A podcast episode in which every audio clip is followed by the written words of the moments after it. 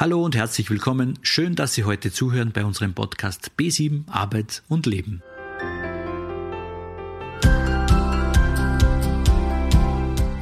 Im heutigen Podcast erfahren Sie, wie man sich im Netz schützen kann, welche Betrugsmaschen es gibt und wie Sie Internetbetrug erkennen, damit Sie nicht in die Online-Falle tappen.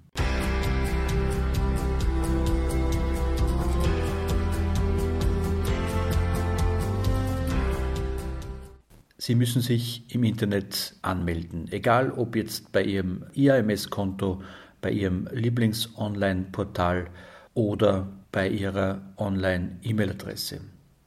Cyberkriminelle erfinden immer raffiniertere Methoden, um ahnungslose Internetbenutzern das Geld aus der Tasche zu ziehen. Viele Varianten des Internetbetrugs erscheinen auf den ersten Blick sicher, sind sie aber nicht, und die Geschädigten fühlen sich zu Unrecht sicher. Angelika Eichinger interviewt Sabine Zimmerer.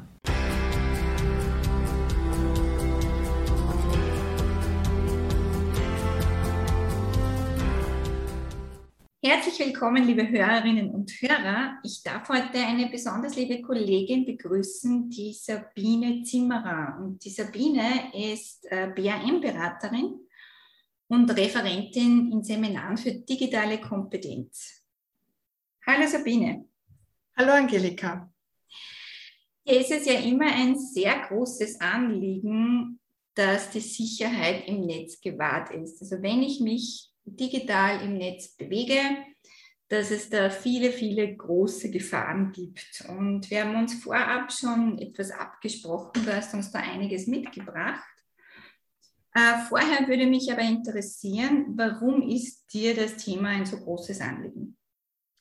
Ja, wie fast jeder Mensch bekomme auch ich eine Menge Spam-Mails, bei denen ganz unterschiedlich sofort erkennbar ist, dass es sich um Betrugsversuche handelt oder wo man auch ein bisschen genauer hinschauen muss. Und ich wundere mich immer wieder, dass so viele Menschen auch auf solche Betrugsversuche hineinfallen. Und das ist mir mein Anliegen, mein Umfeld darauf aufmerksam zu machen, dass es man da vorsichtig sein soll. Ist dir selbst schon einmal eine ähnliche Betrugsmasche zugefallen oder hast du da selbst schon einmal Erfahrung damit gemacht? Also zum Glück bin ich noch nie darauf hereingefallen, aber mir ist durchaus schon passiert, dass ich Nachrichten bekommen habe, die, äh, bei denen ich ganz knapp davor war, Daten einzugeben. Zum Beispiel habe ich vor einigen Jahren ein PayPal-Konto gehabt, habe das dann gelöscht und am nächsten Tag ist eine Nachricht von PayPal gekommen, täuschend ähnlich ausgeschaut und um ein Haar hätte ich mich da eingeloggt und, und das nochmal aktiviert. Zum Glück bin ich eben noch rechtzeitig draufgekommen und habe dadurch kein Geld verloren. Mhm. Aktuell sind ja auch SMS sehr stark unterwegs. Ich habe selbst vor unserer Aufnahme nachgeschaut. Ich habe elf SMS bekommen, dass ich ein angebliches Paket äh, erhalten hätte. Ist das auch so eine Betrugsform und ist das bekannt? Genau, das ist im Moment ein sehr aktueller Betrugsversuch. Äh, viele Menschen bekommen SMS eben mit dem Hinweis, dass sie ein Paket bekommen und dass man meistens 1,99 Euro oder 2,99 Euro bezahlen müsste um die Versandkosten abzudecken. Und das ist eine ganz gefährliche Betrugsmasche, denn die Betrüger äh, können dadurch die Kreditkartendaten äh, bekommen und dann jeden beliebigen Betrag von der Kreditkarte abbuchen und man kann da sehr viel Geld verlieren. Äh, ähnliche SMS gibt es auch mit, Sie haben eine neue Voicemail bekommen, bitte laden Sie sich eine spezielle App dazu herunter. Und wenn man da auf den Link tippt, dann kommt man in eine betrügerische App, die Daten vom Smartphone äh, an Betrüger weitergibt und wo auch sehr große Verluste drohen können. Also da muss man extrem vorsichtig sein. Sind wir ja schon mitten im Thema.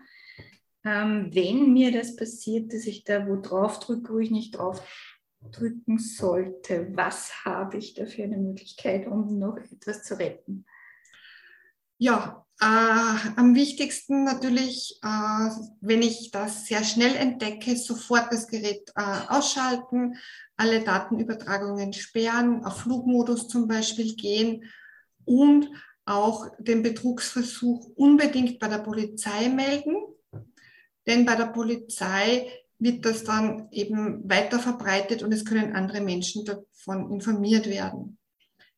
Äh, Hilfestellung gibt es zum Beispiel auch über den Internet-Ombudsmann.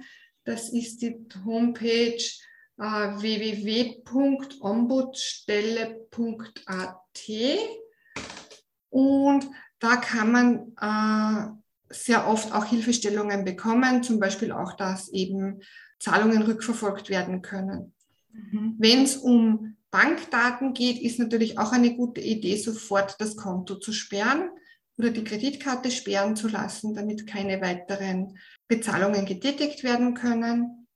Und auch sehr wichtig ist immer, alle Passwörter, die eventuell betroffen sein könnten, zu ändern. Das alleine macht, ist natürlich relativ aufwendig, wenn ich viele Passwörter ändern muss, aber jetzt nicht so schwierig. Das kann ich selber leicht machen und macht dann den Betrügern oft schon das Leben sehr viel schwerer.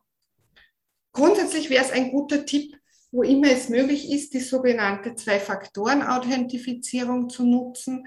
Das kennen die meisten vom Bankkonto, dass man einerseits mit einem Passwort einsteigt und dann aber noch einmal über eine App oder über ein SMS einen Code bekommt, um noch einmal das Einsteigen ins Programm zu äh, verifizieren. Und damit ist es auch Betrügern sehr viel schwerer, unbefugt einzusteigen. Du hast vorher das Thema Passwörter angesprochen, Passwörter ändern, falls äh, etwas aufkommt, das nicht irgendwie, ja, das nicht ganz koscher ist auf gut Deutsch. Was ist ein sicheres Passwort oder was würdest du da empfehlen? Wonach kann ich mich da richten? Mhm. Also ganz, ganz schlechte Passwörter sind 1234, 000 oder ASDF, so wie es eben auf der Tastatur vorkommt. Man glaubt nicht, wie viele Menschen das immer noch verwenden. Mhm. Für Passwörter gilt die ganz einfache Regel, je länger und komplizierter, desto sicherer. Und natürlich sind diese Passwörter oft sehr schwer zu merken, gerade wenn Buchstaben, Zahlen und Sonderzeichen kombiniert werden sollen. Hier hilft aber oft schon einfach die Kombination mehrerer Wörter mit zum Beispiel einem Punkt, einem Beistrich oder einem sonstigen Sonderzeichen dazwischen. Also wenn ich Schule, Punkt, Katze, Punkt, Auto, Punkt, äh, Baum verwende, dann bin ich schon wesentlich sicherer, als wenn ich zum Beispiel Sabine als Passwort verwenden würde. Mhm. Ist nicht so leicht zu knacken. Da gilt das Prinzip, je kreativer, desto besser. Und am sichersten sind natürlich immer noch sehr lange Kombinationen aus Zahlen und Zeichen. Da könnte man unter Umständen eine App verwenden, die Passwörter sicher speichert.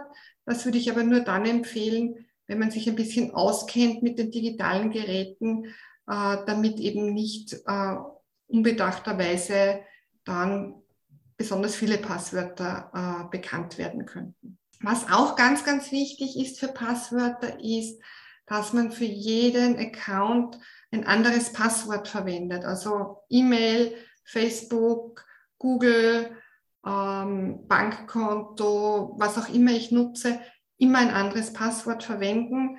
Ist ein bisschen mühsam, aber ist natürlich viel sicherer. Weil wenn ein Konto geknackt wird, sind zumindest die anderen Konten noch sicher. Ein kleiner Tipp am Rande von mir noch. Ähm, ich liebe Passwörter, die irgendwie total positiv sind oder ein gutes Gefühl machen, weil die gibt man ja immer wieder ein. Und wenn dort steht, heute ist ein überdrüber spitzen Tag, ist das eine gute Möglichkeit, um äh, morgens aufs Google-Konto einzustellen. Das ist ein super Vorschlag. Äh, heute scheint die Sonne oder äh, die Wolken werden wieder vorüberziehen wären tolle Passwörter, ja. Wenn man dann vielleicht auch noch äh, ein L durch ein Rufzeichen ersetzt oder äh, eine, einen Vierer statt für, hinschreibt, dann ist es natürlich gleich noch viel sicherer. Mhm. Das heißt, toll und positiv und sicher ist eine gute Kombi.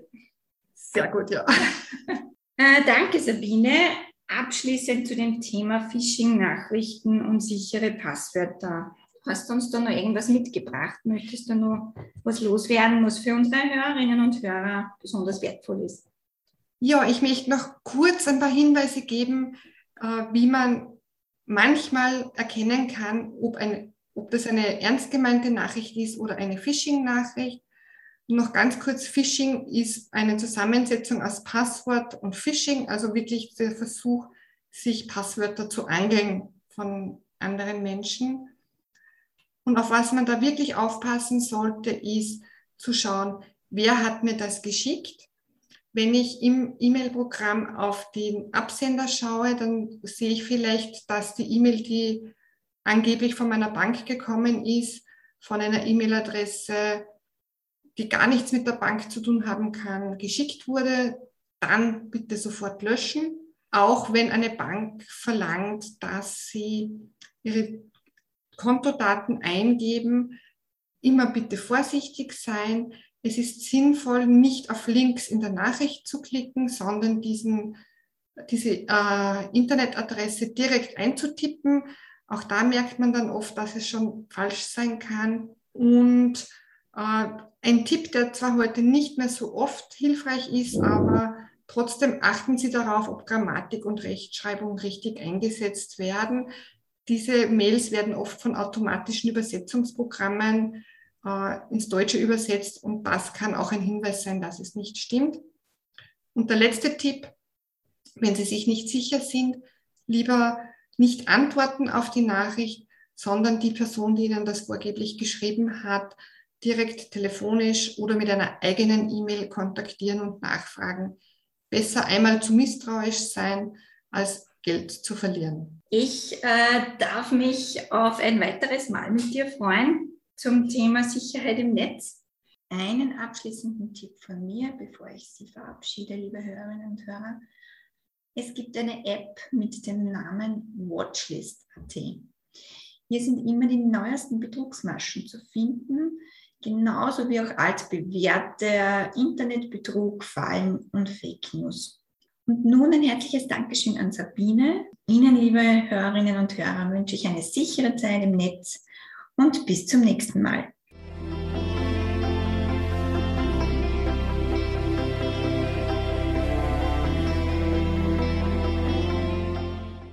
Sicherheit im Netz ist wichtig. Egal, ob Sie eine SMS oder eine E-Mail bekommen. Meistens sind es harmlose Nachrichten, dass ich ein Paket bekomme und ich Versandkosten mit einem geringen Betrag übernehmen muss. Die Betrüger kommen so zu ihren Kreditkartendaten und können damit beliebig viel Geld von ihnen abbuchen. Hilfestellungen gibt es vom Internet-Ombudsmann www.ombudsstelle.at. Ändern Sie Ihre Passwörter regelmäßig. Ändern Sie es, nicht nur, wenn Internetbetrug auffällig ist. Verwenden Sie unterschiedliche Passwörter für die jeweiligen Konten, wo Sie sich anmelden. Beim Phishing versucht man sich Passwörter von anderen Menschen zu angeln. Achten Sie immer auf den Absender einer E-Mail-Adresse. Meistens handelt es sich um gefälschte Adressen, wenn man aufgefordert wird, etwas online einzugeben. Holen Sie sich die Watchlist-App. Sie informiert über aktuelle Betrugsfälle im Internet und gibt Tipps, wie man sich vor gängigen Betrugsmaschen schützen kann. Ja, das war schon wieder, meine lieben Hörerinnen und Hörer. Alles Gute, bleiben Sie neugierig, lieben Sie das Leben. Ich freue mich sehr, dass Sie hier sind. Dieser Podcast ist gefördert vom Arbeitsmarktservice Oberösterreich.